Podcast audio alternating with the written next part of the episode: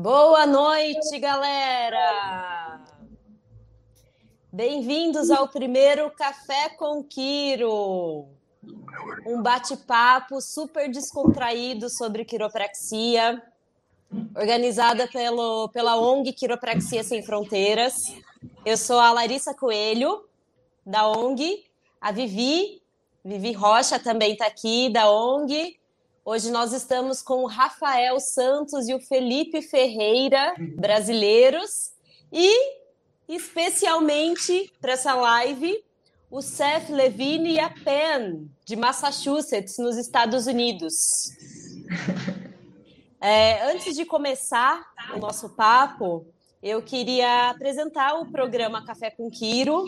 Ele é um programa desenvolvido pelo Núcleo de Educação da ONG.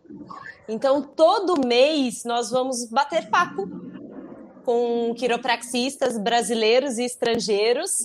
Serão papos descontraídos, é, cheio de novidades, coisas legais. Estamos abertos para sugestões. Então, a primeira coisa que eu queria pedir para vocês, já se inscrevam no canal da ONG Quiropraxia Sem Fronteiras aqui no YouTube. Exato. E já clica no sininho para vocês receberem as notificações quando a gente ficar online. É, tem mais um pedido. Já aproveita e manda esse link aí para os amiguinhos quiropraxistas para eles participarem ao vivo com a gente desse papo. Então, agora eu vou deixar aberto para todos, né? Quero agradecer a presença de quem está aqui comigo ao vivo. Quero agradecer também o nosso apoiador, o Café Olinto, de Franca. Café com Quiro, gente. Saúde para vocês. Vivi, palavra sua. Vamos lá, então.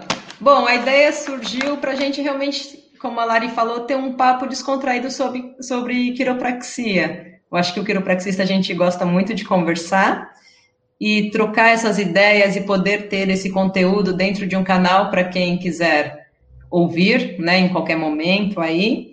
E aí veio a ideia desse apoiador que a gente tem do café, que mais tarde a gente vai falar sobre isso, e convidar nossos amigos a participarem também desse papo. Então, convidei o Rafa, o Fê, Queria que eles falassem também um pouquinho para a gente começar o papo.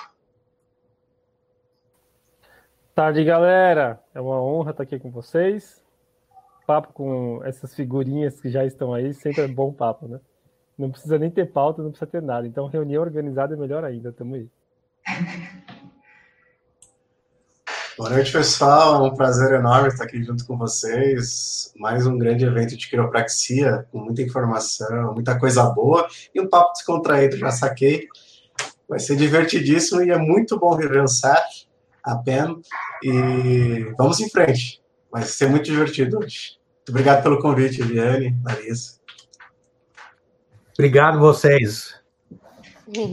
Gente, preparem o café de vocês e vamos para esse papo.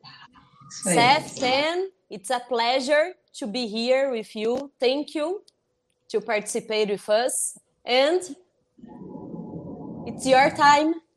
Okay. Introduce well, yourself. to be here too. It's really our pleasure. We're very grateful for the invitation. So,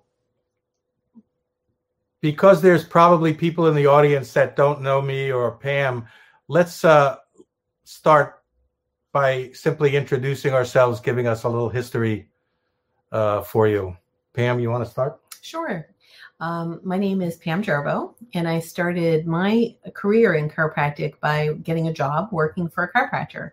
And this was back in 1986, and it was in New York. And my chiropractor used to go into Harlem and adjust babies in this place called Hale House. And these babies were born drug addicted and had AIDS and been abandoned by their parents. And uh, we would go in and adjust them. And I got to see the amazing transformation that occurred with these children under chiropractic care. They had asthma and allergies and bedwetting, but night terrors and all kinds of emotional problems. And they wouldn't want anyone to touch them. And then, you know, week after week, we would go there. And, you know, within a short amount of time, they were jumping into our arms. And it was just incredible feeling to be a part of. And I also got to watch the quiet miracles in practice, you know, where people were getting what they were not getting, meaning that they were not getting sick and they were getting the feeling of harmony in their life and being on their path. And, you know, it was just a really beautiful experience to watch what happened. And so I decided to become a chiropractor. I went to Life University, where Seth went also, and I graduated in 1994 and I've practiced in five different places and I settled here in Massachusetts and I'm so happy to be able to help in any way I can in the profession. It, it's such an honor to give back because so many people were so good and mentored me. Uh, I was a very shy and hesitant and doubtful person, so it's an honor to be a teacher at any point in the in the profession. Thank you, Pam. So, for those of you who don't know me, my name is Seth Levine.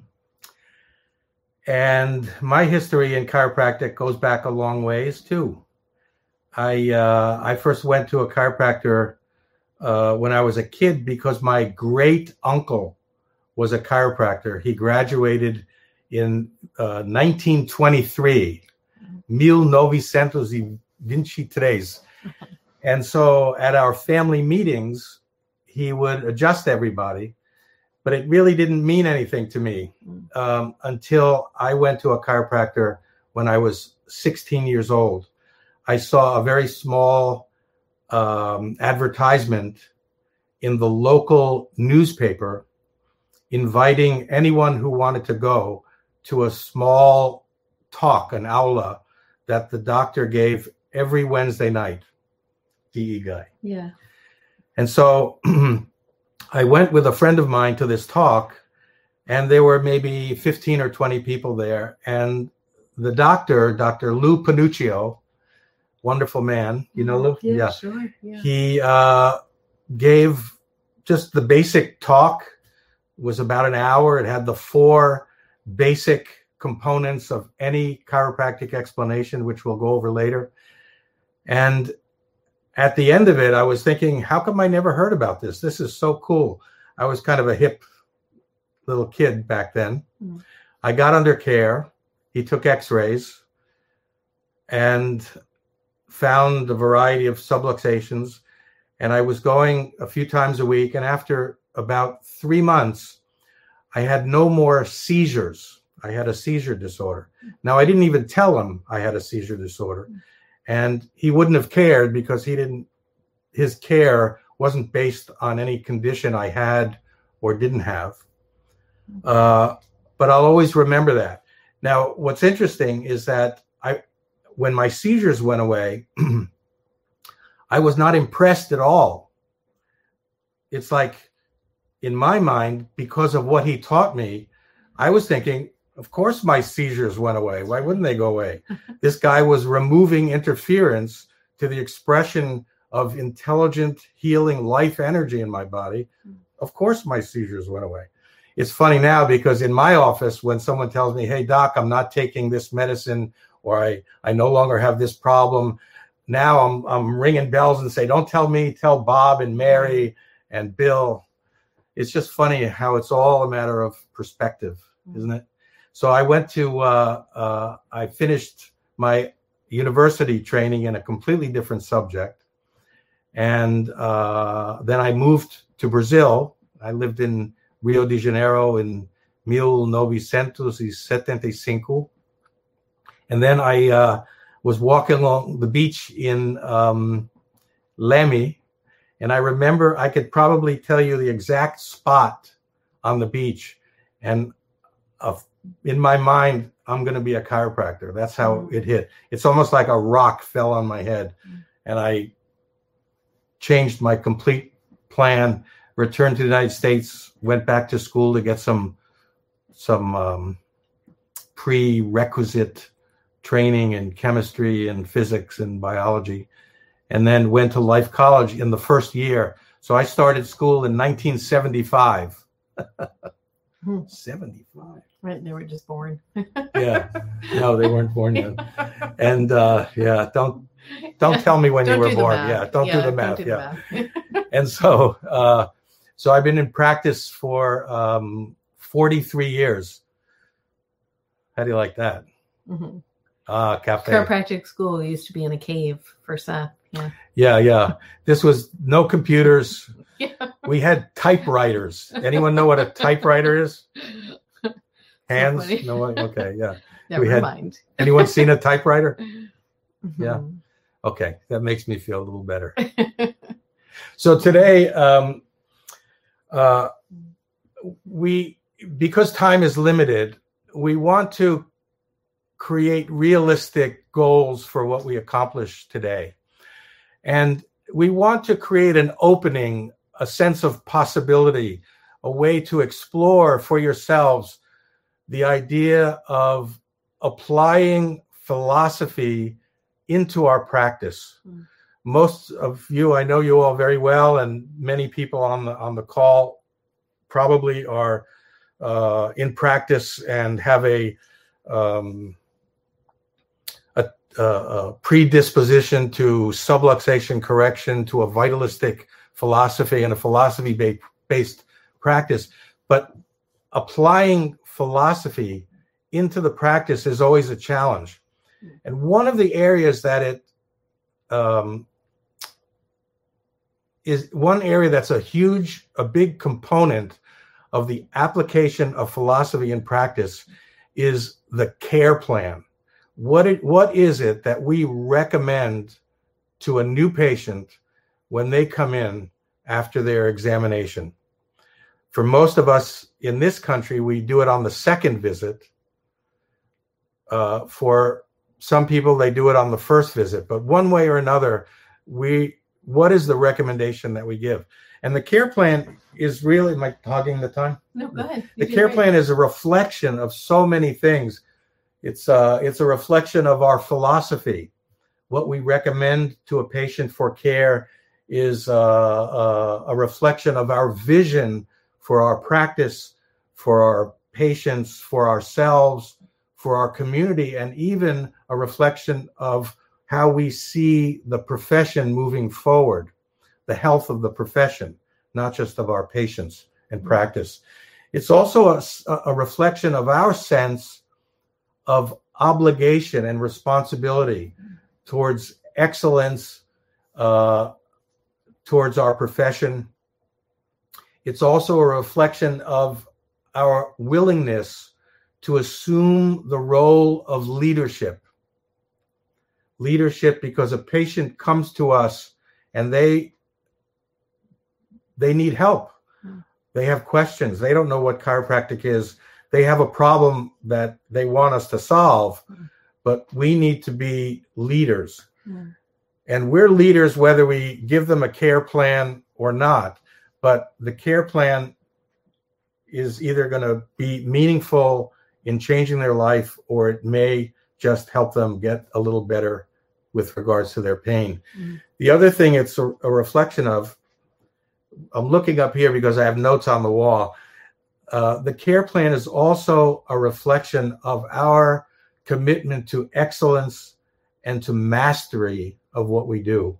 Care plans don't happen suddenly, it's an evolution. And Pam and myself have been through so many evolutionary stages. So we want to share with you today things that will just open your mind to the possibilities to explore for yourself. We can at a later date give you details about how to actually um, create a care plan, what's necessary, the science, the certainty, the infrastructure in the office. So let's hold that today. We'll just make an exploration of it. Um, it's such a such a vast concept if we just talk about there's there's so much to talk about about care planning because there's a lot of structure that's needed there's a lot of understanding the psychic dynamics. But if we're just talking about the philosophy of chiropractic and we recognize that there is no process that does not require time right? So it's so simple you know to apply that we have to give it time and repetition and consistency. And that is what's required in order for the body to be allowed to express itself at 100%. And so, um, you know, I remember when I was a just new chiropractor, I was just out of chiropractic school. One of my mentors was Donnie Epstein, who developed Network Chiropractic. And he i used to go to his practice um, when he was in practice many years ago and so you know i could call him and ask him questions which is amazing you know that i would be in practice and call him up and and i would ask him about things and i had a teacher that would come and get adjusted by me i was very intimidated by that i had a lot of like intimidating patients because i just thought like oh my gosh like who am i to be adjusting this guy you know and so i was adjusting this teacher and he had a heart attack and I called Donnie. I was really shaken because he didn't have a heart attack on the table. Oh. he had it like within hours though after the adjustment. And you know, as a oh. student, you're just taught like this is the worst thing that can happen. I mean, not really, but you know, so I was super freaked out and upset about it. And I I called Donnie, and so he said, "Well, what was his care plan?" And I was like, "I don't know." You know, like he just he was in charge. He, you know, he's my teacher. I didn't give a care plan. I barely gave anybody a care plan. And so, you know, I was looking for Donnie to comfort me in that phone call, and he just really lambasted me or like yelled at me and said, you know, nobody can feel their spine you can feel their spine. It doesn't matter who they are, if they're another chiropractor or whatever. Like if they're the president of the United States, like they they can't feel their own spine. You can. You're the one that's doing the checks. You're the one that's doing the parameters. You're the only person that can give them that information. And it just really sat, struck me. You know, I needed that wake up call to recognize like people are vulnerable. People are vulnerable and they're in our hands literally they're literally in our hands and they need us and they're asking us. And so, what I recognized is that when I'm in the adjusting mode and I'm in my regular shift, I'm in healer mode, right? I'm in angel mode. but when I'm in the new patient appointment and I'm in the you report of findings, I'm in gladiator mode. I'm in teacher mode. It's a different archetype, and I have to assume a different energy because I'm in charge. I'm the person that they're asking to lead. So that was a really big wake up call for me. Gente, eu, eu preciso falar um pouquinho o que a Pam falou em português agora. Que quando ela está conhecendo a pessoa pela primeira vez, ela se lembra que aquela pessoa está nas mãos dela. E ela entra num estado completamente diferente, um estado de gratidão, um estado angelical, um estado de doação, né? porque aquela pessoa está dependendo do que a gente faz. Uh, isso é lindo, a gente tem um poder incrível nas nossas mãos. Before we go any further with the subject of uh, of um, care plans, I was talking to Pam earlier. You know, most people who know me and who know Pam think of us as very inspired chiropractors. But the reality is is that much of my career, day to day, in practice, is spent thinking about uh, finances and patient and note taking and insurance and whatever else. The grind, you know, the the grinding of of day to day practice. So let's take a minute and just talk about first how amazing chiropractic is just to remind ourselves. In my practice, every once in a while, like every uh, every three days, I realize, wow, this is fabulous. Mm-hmm. I get mm-hmm. reminded. That's a little more often than that, mm-hmm. but it's so easy to get lost. Mm-hmm. We have the best healthcare product on the planet. Mm-hmm. If you think about it, with our two hands, it's all we need. We don't need kinesio tape. or oxygen injections or any stuff like that. With our two hands and our training, we can remove the interference to the expression of life, life itself, actual life. When we heal, when when we cut ourselves and we're healing, that is an act of creation. When those cells are recreating and filling in. That's life itself. And we remove the interference to the expression of that. I mean, it's like when you think about it, it's like amazing. And on top of that, in addition, there is such a force of life in every person the the the force of the innate intelligence and the creation of life in in people are so it is so powerful that for us as practitioners it's like riding a big horse in the direction it's already going we don't even have to do a whole lot with just the lightest touch if we analyze properly a push a touch a drop whatever your technique a click whatever the technique is that's all it takes to engage this innate intelligence, this this vital life energy, and and and allow it to express itself. So with very little work on our part, very little work, yeah. Hmm. we can maximize the expression of intelligent life energy, vitality in people. It's mind-boggling when you think about it. Mm. I mean, that's what we do every day, and people pay us for it, and they love us for it, and we love them for trusting us. I mean, does it get any better than that? Is there any profession that could even come close? Yeah, I agree. I think about how amazing our profession is, especially in the pandemic. I'm not sure what it's like in different countries, but yeah. here in the United States, you know, a lot of people are super afraid. And I just think it's a privilege to not be afraid it's a privilege to trust life. Like that's an incredible advantage that we have. I feel like it's a privilege that I get to touch people in a pandemic. You know, I can't imagine how bonkers I would feel if I couldn't. And so, you know, I think about that. And I also think about the invisible. You know, I talk a lot about the invisible miracles because I love the visible miracles, but the invisible miracles are when we adjust people and we release that life force, you know, that Seth is talking about, it's not just for the moment and it's not just what it's doing for like someone's asthma, allergies, headaches, low back pain, all that stuff, which we love because if we adjust somebody and they say that, like Seth is saying, ring the bell, you know, like so- something changed, ring the bell, let's tell everyone. Um, but what about like when it's not overt and it's so a patient said to me just this past week, um, you probably won't think this is a big deal. But since I've been coming here for about a year, um, one of the big things I've noticed is that I'm not afraid to get touched anymore. Wow. And so she had been drugged and attacked and so she's just super jittery about anybody touching her at all, never mind when she's face down and can't see what's going on. And she said, I I actually enjoy coming here and I trust you. And I'm like so tender because, you know, it's a pandemic and it's kind of stressful. And I just started crying because I was like, oh, that's not a small thing to me at all. Because I used to be like that when I first started in chiropractic.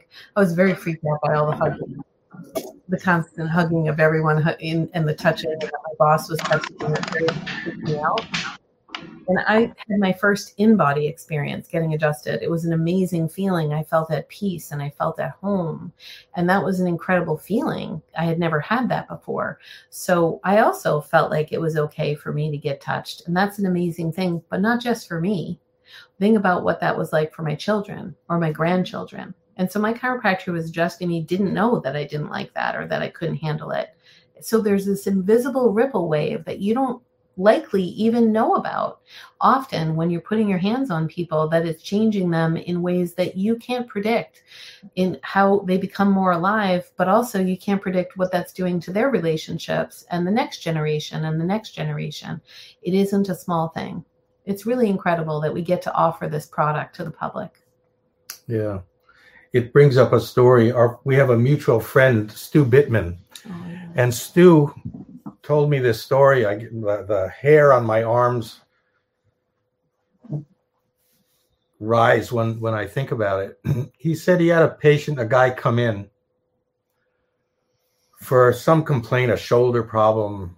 Didn't matter to Stu since he doesn't treat shoulders anyway. And he was adjusting this guy over a number of months.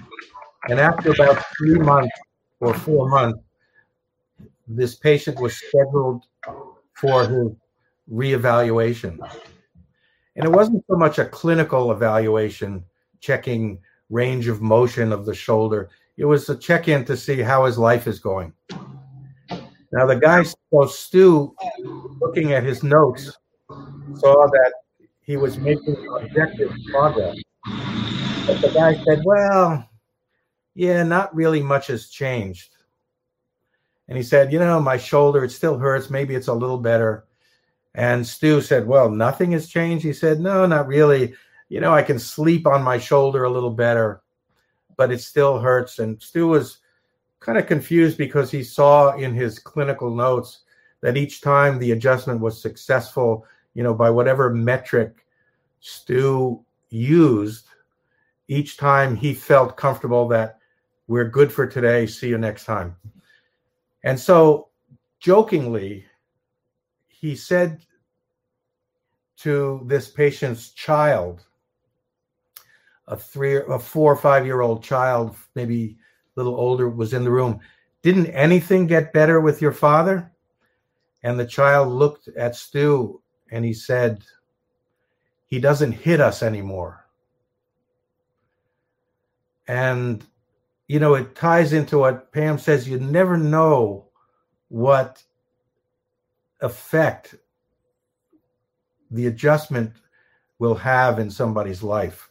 I mean, here's a guy whose shoulder never got better, but a, a, a fundamental and deep part of his life changed. He wasn't beating his children anymore. I mean, you know, think about that just from the chiropractic adjustments. Yeah, Seth, I heard this before, so it's the second time that I'm hearing this. It's not a lie, it's true. Hmm. So, what metrics do you have to recommend a care plan? What do you use? Hmm. Should I take it? Yeah, you want to? You I, am okay. I, I, yeah. I, can start. Okay. Yeah, yeah. Well, I mean, so every office is going to do this differently. Um, but, you know, in my office, I do uh, weight bearing tests. So I just two simple scales and show the difference between one side and the other. And if it's uh, within five pounds, I'll consider that normal. But often here, I'll see people have 20 pound difference or 30 pound difference. And so that's, you know, four, four times or five times higher than what we really want to see. And so um, that's one of the tests. Range of motion is another test.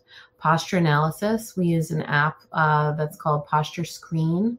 And so, um, so we do that printed analysis for them. And then I use an analysis once the patient is prone on the table. I do extensive like leg checks, heel tension, abduction, ADB, adduction, um, eversion stress, you know, palpating muscles, um, palpating intervertebral segments. And I talk that all out to them. You know, I try to explain to a person, look, when I feel your spine and I, you know, move on it, what you want it to feel is like I'm stepping on a trampoline. So you're going to feel a give. And then I show them where there's a give and then where there's not a give. And so I already had explained chiropractic before, and I explained chiropractic like a traffic jam. So I'm like, right there, that's like a traffic jam, you know, that's going to make it hard and create overflow and underflow, you know, because that blockage is there. And so, yeah, then I print up a report and I give them a report. It's quite detailed. It's actually a booklet and, you know, it's like many pages. So, you know, it gives them a lot of information about what's going on with them and it explains a lot about chiropractic. So, you know but those are the tests. I i do refer out sometimes for x-rays but that's one of the ways that we're different because they don't automatically do x-rays for every single person. So yeah i have a slightly different approach but there's a lot of overlap. You know m- many people come to us in an acute state but it doesn't take a lot of training or awareness or sensitivity to also see beyond the acute state and get a sense of what the chronicity is uh, what the chronic infrastructure to the problem is, because it's when we as chiropractors give enough time and repetition, repetition over time to the care, that it's the deeper chronic infrastructure that gets an opportunity to change. And that's really what allows this blossoming of people's expression of life and and and and healing. So in my office, I'll do, you know, a simple exam. I'll look at their structural alignment. But like Pam, what what I'm observing as as this takes place is what is their tone? Is this someone that has a sympathetic tone? Can you see in their posture that they're they're what they're experiencing now has roots that go back probably for decades and decades and decades. Of course, depending on their age even in kids, these by teenagers can often have chronic roots that you can perceive. So we look for tone, and like Pam, you know, uh, we're finding, uh, uh, we're locating and detecting subluxation through heel tension and uh, leg checks and all the things that we need to uh, to know how to adjust them. In addition, I take X-rays in my office, and I do an analysis. I've shown some of you the the, the modified Pennings analysis. It's a very simple uh, way to determine.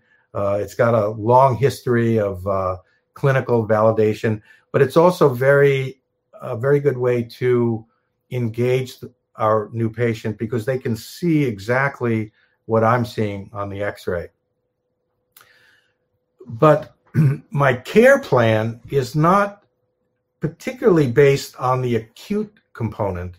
It's really based on the chronic or the infrastructure to the subluxation and neurological pattern. And we'll say this over and over again it's repetition over time in care that makes all the difference in the world.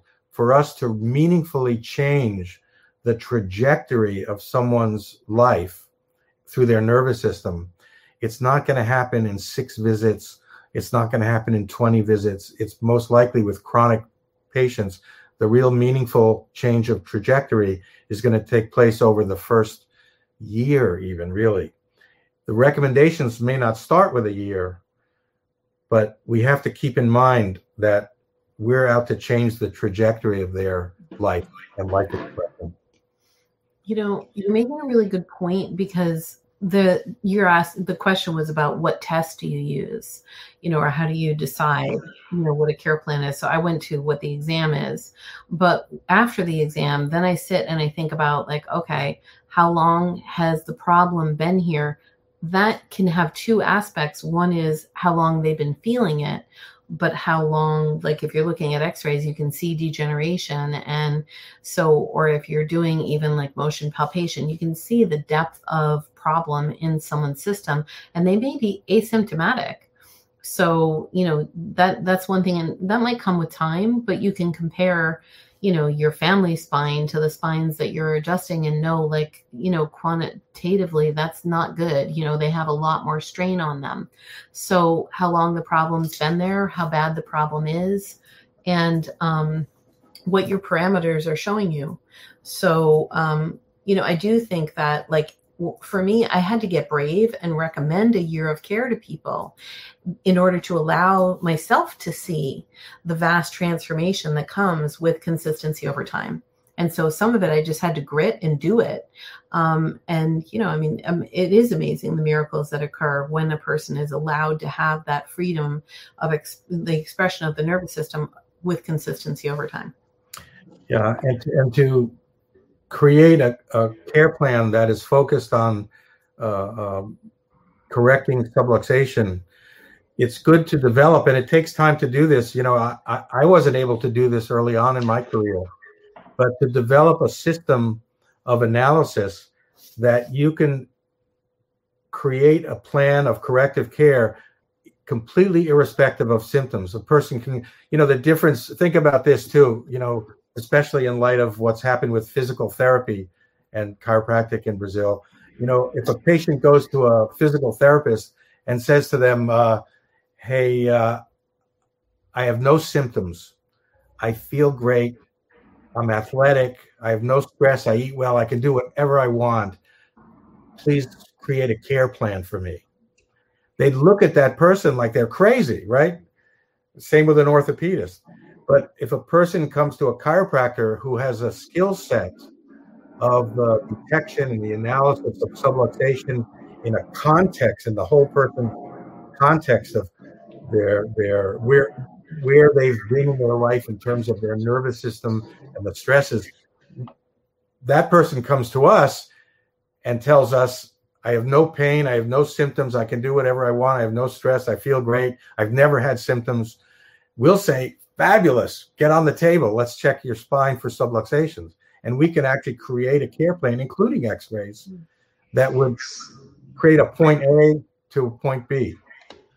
So after the examination, after the metrics, how do you know the frequency? Like this person needs to come once a week, this one two, this one three. I know you two are talking about correcting subluxation and talking about the nervous system, and we know it takes time. So would be like two time is better than one, three is better than two. Like learning something new would be correcting the subluxation for the nervous system. Mm-hmm. Learning something new, like music, like anything. Right. Exactly. Right. Yeah, like it is. It is a training process. Right. Yeah. It is a training. I think about it like, okay, if you went to a cardiologist and you had heart blockage, the degree of blockage is going to match what the care plan is right? And it's also going to influence the amount of time that you'll need to do it.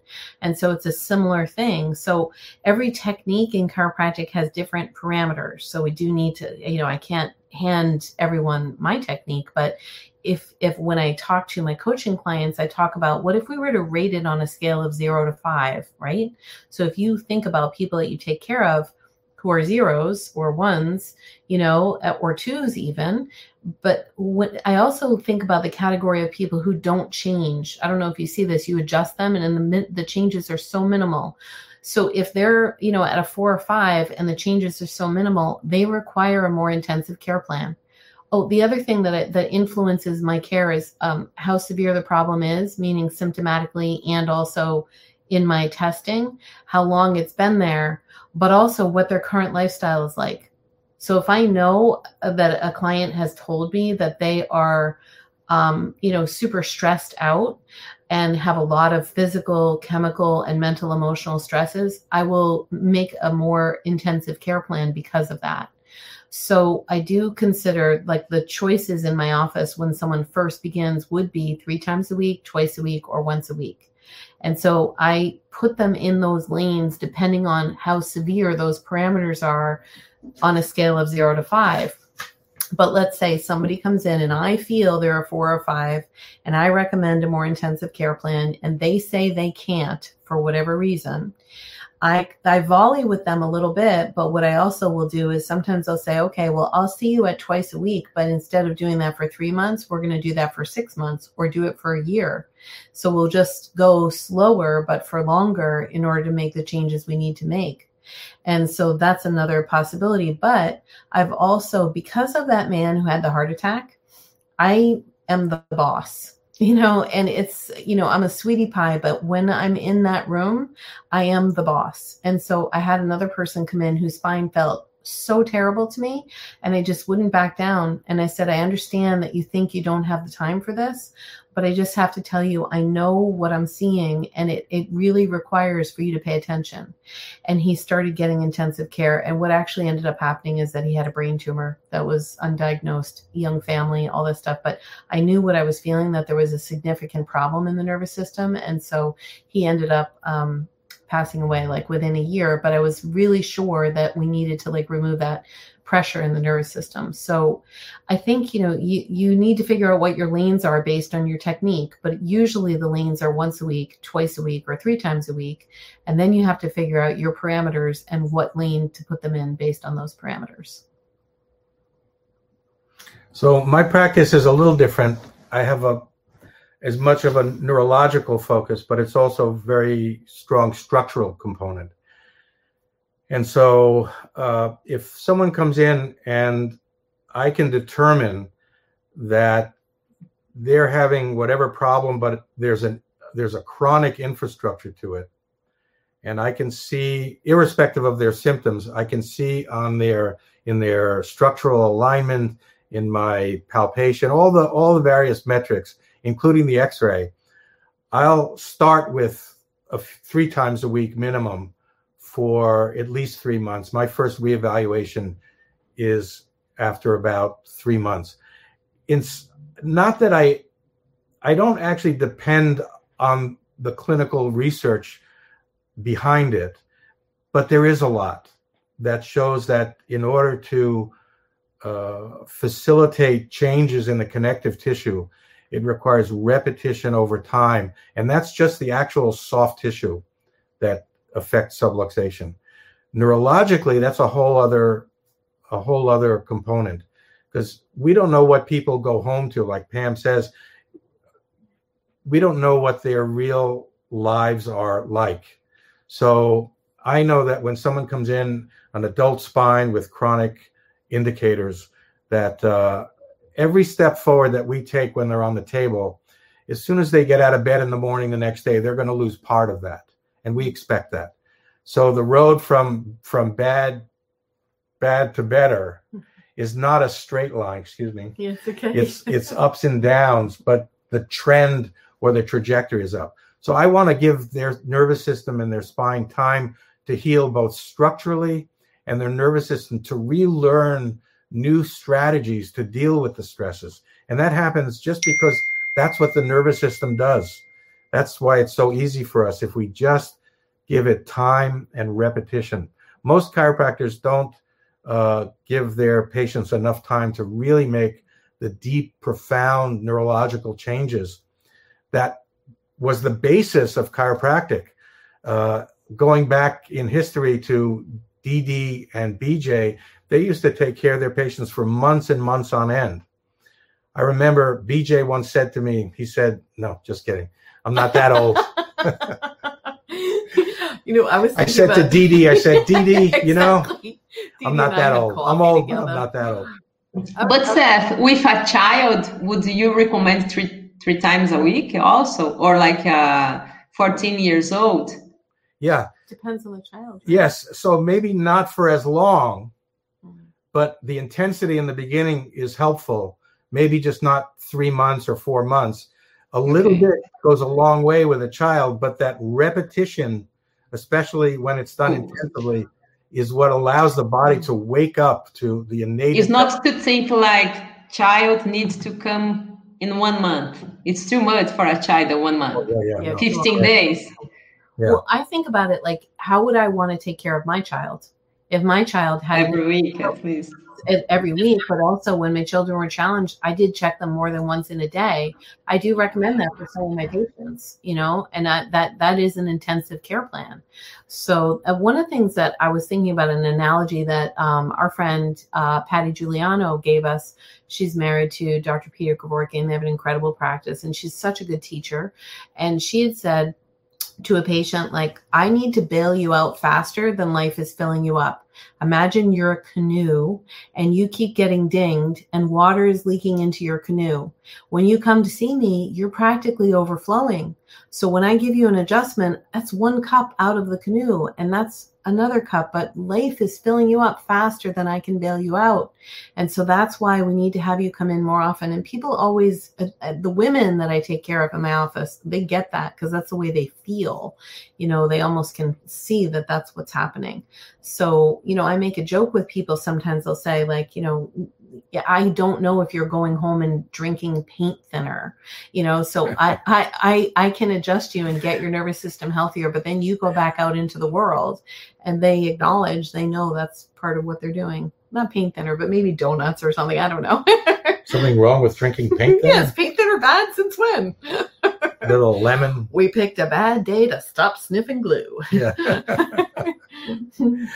so the care plan we've established is a very important part of the successful delivery of vitalistic care. And the reality is is that we have a care plan whether we give one or we don't.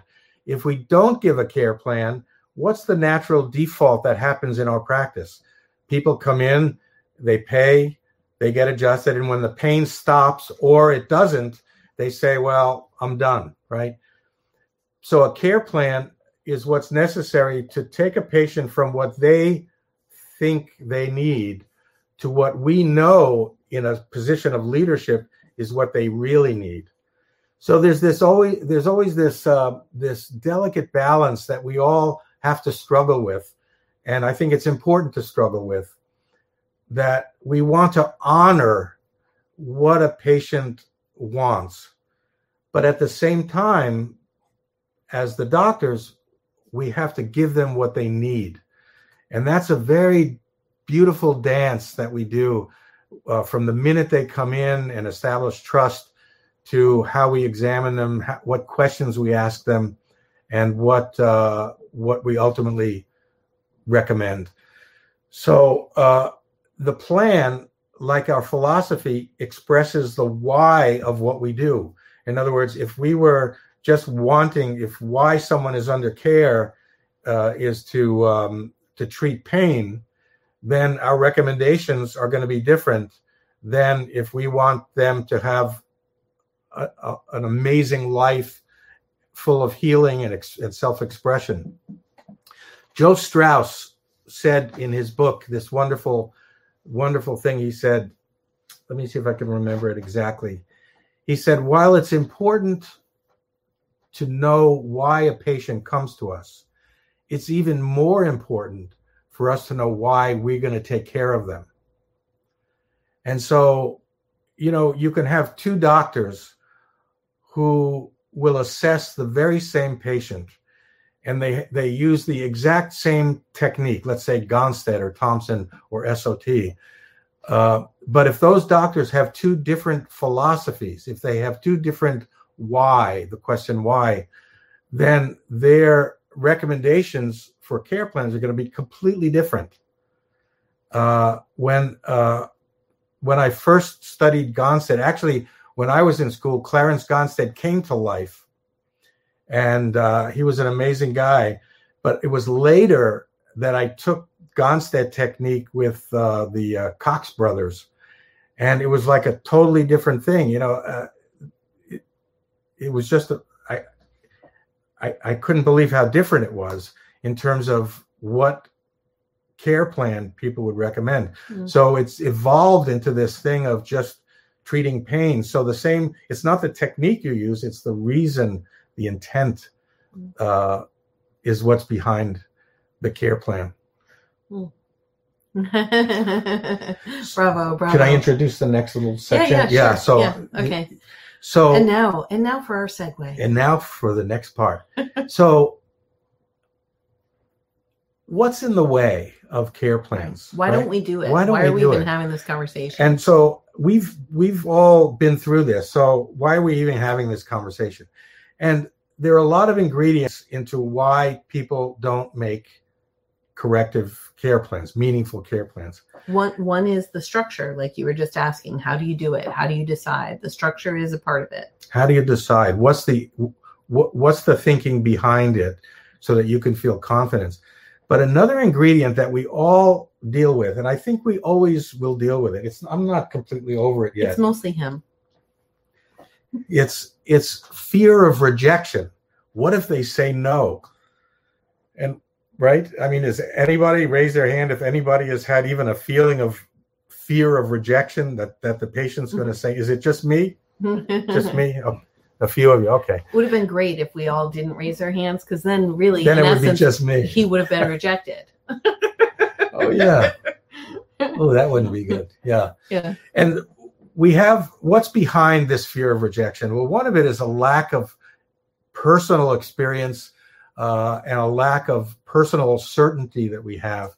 Um, and, you know, for us who are engaged in philosophical chiropractic, one of the ways that we can overcome this uncertainty and lack of experience, besides talking with mentors, people who will help us to light the way, to show us the way, is to think of the to anchor ourselves to the principles of chiropractic of why it is that chiropractic works so well that when we make an adjustment and the body takes that adjustment and corrects subluxation and liberates the force of healing in the body uh, if we really can own that we don't have to have as much uncertainty.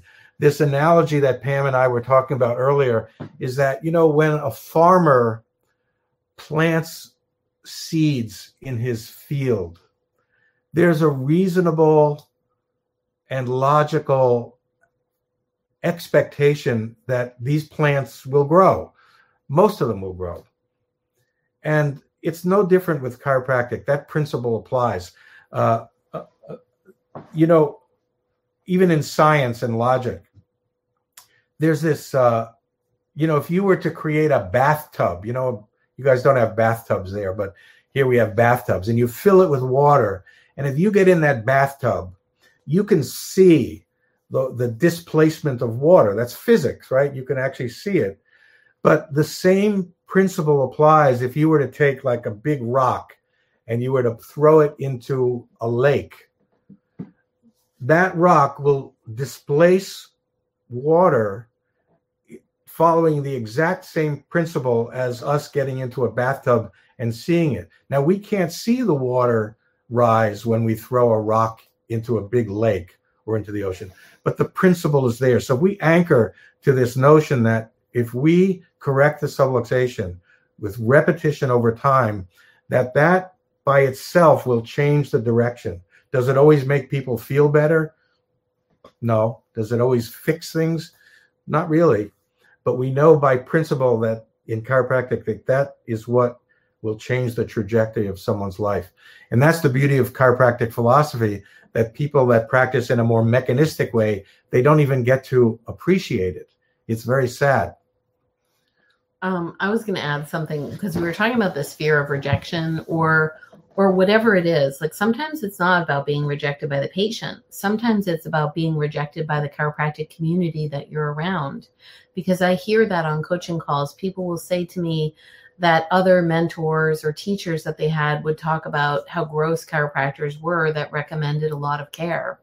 And they were afraid to be one of those chiropractors. Gross meaning unethical, unethical, and, uh, yeah. immoral. Yeah, for themselves. Thank you. Does that sound familiar? Is, do you guys have any of that? Okay, yeah, people are saying yes. So does it remind you of the initials W F C C? well, so yeah, could be, huh? I was on the coaching call with this guys. We have just more eight minutes. And Felipe and Rafael wants to ask some questions. Oh, oh okay. Okay, yeah, first so, of all, guys. Okay, first of all, I, I, I was trying to it was not me that say that says something bad about WFC. Okay, I'm clear this time.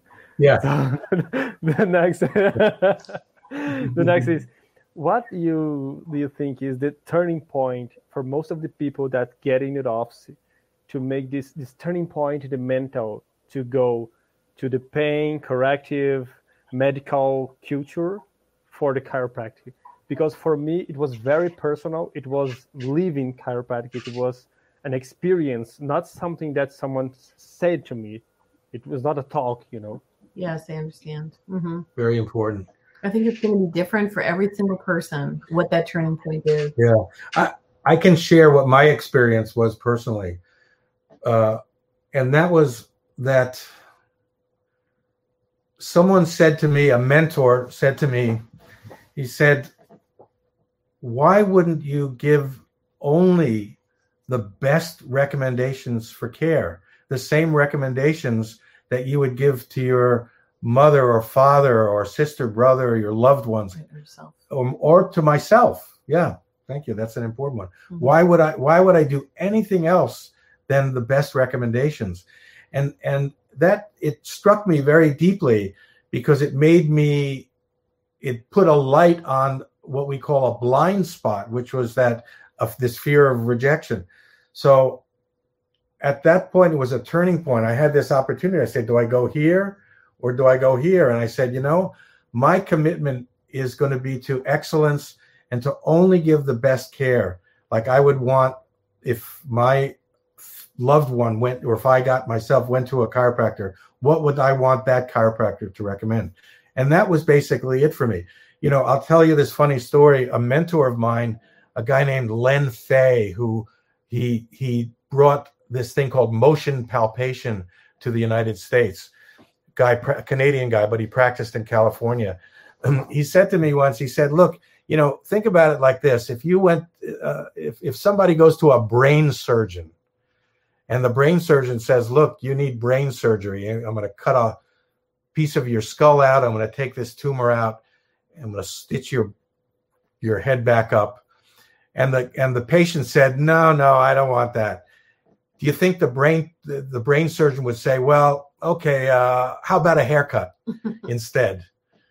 You know, it's like we're either gonna it, it becomes at some point rather binary. We're either gonna do what we know is the best care, or we're gonna compromise on it. And so that was a turning point for me. I just want to add one thing because I think you know you're saying it came from within you, an experience happened, but for other people who are listening, they may not have that experience yet. They may not have it for themselves or their family, and so what I think also is that you just need a more linear way, and you just have to do it. I, I did have personal experience, but I also just had to do it and then see the effect of it, and so that might be another possibility for everyone's probably going to have a different experience of how they get there. Yeah. And there's a lot at stake when you think about it. For me, it was, you know, what's at stake really is this patient's health. Yeah. But more than that. Yeah. Yeah, because you know. I would say to a patient, no, like my reputation, you're going to say Dr. Pam doesn't work or chiropractic doesn't work, which is worse to me. You know, so I it's not just about your health. I really need to make sure that I like take care of all those things. So, Yeah. Our So- reputation, has another question. the Yeah. profession. And the patient. yeah. Right. Uh, I ha- uh, do you hear me? Yes. Okay, perfect. Uh, I have a, a, a little question. Can a technique change the time of chiropractic care? I imagine so. Can the Technique that so is tech different techniques have different outcomes and different Perfect. timelines. So that's what I was saying that before that your technique is going to give you what your exam tells you, and then that's pardon me, COVID. yeah. So yeah, I definitely think it would it would make a difference for sure. But it, tend, it, it depends on what you're focusing on as the goal. Right. So, for example, if your goal is to have structural changes that involve actual histological changes in the soft tissue, uh, some techniques can accomplish that, but the fastest technique still requires several months. So it depends. That's a very good question, but it depends on what your metric is. Guys, let, let me just give a, a very short interruption because I, I'm a thinker and my brain just blowing up. I think that's just crazy because even when we give a one more step toward the culture of pure chiropractic, we're still trying to debate the frequency of adjusting, the frequency to see the people to treat or to adjust. While we should have talking about the frequency of being evaluated, the frequency of being checked. So it's not depending on this kind of technique or purpose or these things because if it's different for the purpose of the treating pain or to fix uh, something structural or to fix subluxation, it's not about this. It's about being checked to guarantee that we are all adjusted. So for me, it's a little bit crazy when we talk about this difference of the treatment or the difference of the frequency focused on uh, on the task, on the objective, and not being checked. I remember that Sigafoose used to say that it's important for being checked every day. So Yeah. we, we're gonna try to make the best to reach this every day. If you Mhm. can't, okay, three times per week is the, the minimum. If you can't, okay, you know what I mean. So even when we try to focus on philosophy, if we don't, if we don't pay attention, we give this slide Yeah. and goes to okay, we will see less time because this technique is best. It's a really good point. I mean, I'm thinking in terms of outcomes for sure. The question has an outcome because you are making the plan, but we always, always should be talking about people getting checked. It's it's everything. Yeah. Well, one of the interesting things, it's a great point you bring up. And, you know, there's an assumption that when someone comes in, you will check them. But not, we shouldn't assume that because not everybody does. Mm. But one of the things that was very helpful for me was we tend to think of a subluxation as a thing.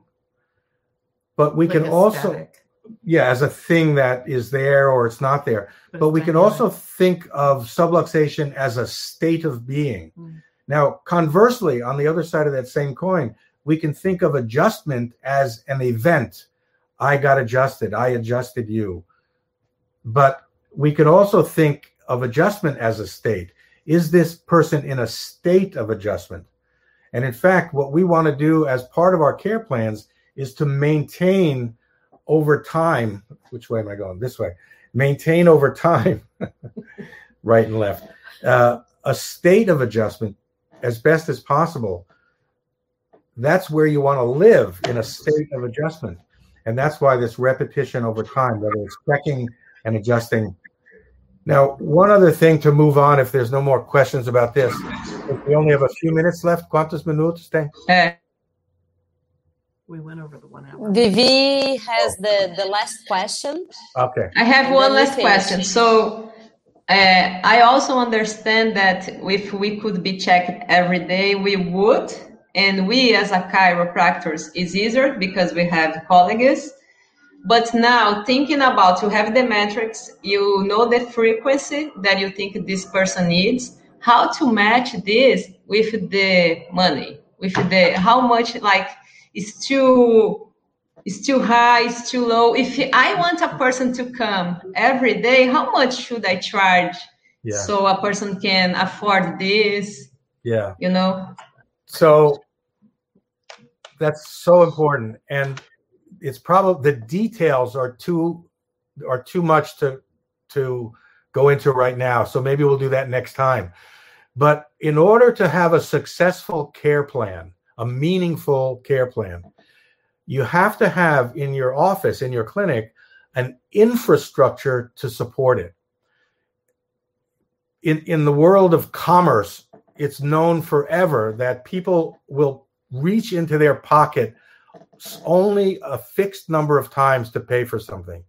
So if you have people who are paying each time they come in, it's very rare that someone is going to continue with their care plan. so it's important to make the recommendations and then offer payment options based on the recommendations. And in our offices, for in my, uh, let me just speak to my, uh, we do prepayment options or three. What do you call it in, in Portuguese? Oh. Install parcelas. Yeah. So if I'm recommending 36 visits, I'm not going to sell them a package of 12 visits for a you know a, a package. If 36 visits is what they want, I want them to come in. That's what that's what is focused on with regards to the money. How they could pay it, there's any number of ways, but essentially they're being charged for all 36 initial visits. Uh, and the relief, you know, Pam and I were talking about this. You know, if you don't, so let me see how to word this. So if if you've ever experienced this, it's very exhausting to have to recreate at each visit a patient's next visit, the reason and the logic, and you know, whereas if they're signed up, if they're committed to a game plan, a treatment plan of let's say 24 visits or 36, they come in, they get on the table, you do your thing, you're done, and they're happy to leave and they're happy to come back. In other words, there's no having to recreate at each visit. It's very exhausting. It's exhausting for one patient, but when you multiply that times 30 or 50 or 100 patients in a day, It's it's draining. it's burnout. It's a burnout for the for the doctor. You know the term burnout. You get your brain fries, and it's a dropout for the patient if because they're they're not committed. You want to say something about? I'm going to say exactly what he said. I do think it's a complicated process, the financial thing. So I when when you brought that question, I was like, "Oh my gosh, that's like another couple hours cuz we do teach this and, you know, teach it in stages and in steps and you all have such beautiful and really insightful questions. There's a lot to it, but I think the financial piece might be the most complicated. We need just a conversation based on that alone.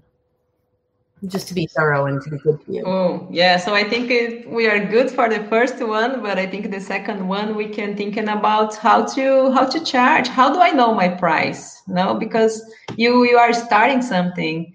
I think you need to know how much you need the bills and everything. So everything you make you more successful. No, if you're charging wrong, if you're charging because this one charge this and it's not what you need, Yeah, Yeah, we have. There's a lot of great ideas on how to do this.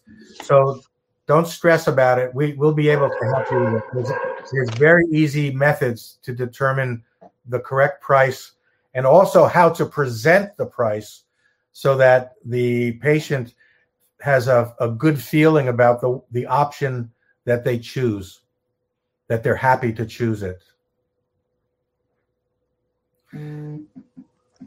What is that? We're done. So yeah. So we have a, a lot of things to talk in the next Café com Quiro. Perfect. Uh, I want to thank you all to be here with us in this night and this this conversation we did in English, but the next ones we are going to to do in Portuguese Nice. and maybe in Spanish. Nice. So every talk is going to be different and uh, with different people. É, eu quero agradecer todo mundo que, que participou. Eu quero agradecer o pessoal que entrou ao vivo aqui com a gente. É, eu quero aproveitar para falar que esse é um programa do Núcleo Educação e o Café Olinto, que é o nosso apoiador, vai, vai repassar para o Núcleo Educação o valor do, das vendas. Então, se você quer apoiar financeiramente a educação dos quiropraxistas no Brasil ou de novos estudantes, essa é uma forma de, de vocês ajudarem. Então, quem quiser o café, é só entrar em contato com o Tadeu, ou pelo Instagram, ou pelo WhatsApp. É, mais alguma coisa? Tell me, do you, we want to know was this valuable? Yeah. Okay. Yes. For sure. Seth. Much Oh, to talk oh, about. We could go on for hours. For sure. No, we need to have a metrics, no, to define the frequency and the metrics again to see the, if the frequency is is working or not. For sure. It's because we have a lot to talk, so we are going to have Yeah. more cafe And- computer. Once COVID is finished, we're going to come to Brazil, Oh, You are welcome. More than welcome. but we'll need like two days seminar and dois dias na praia. Good Very good. Yeah. or maybe a seminar in the beach. Oh yes. Oh, yeah. Yeah, that's Good idea. Let's arrange this. Yes. great idea. We can we can arrange that. Yeah. Thank you, you Rafael. Thank, Thank you, you. Felipe. so. Thank you, Seth. Thank you, Obrigada. Pen. Love to all of you. Obrigada, you. Vivi. Yeah. Thank you for all. Muito you obrigada, gente. Até o próximo Café com Kiro. Thanks for doing Yeah. it. Bye. Thank you. Bye. Bye bye.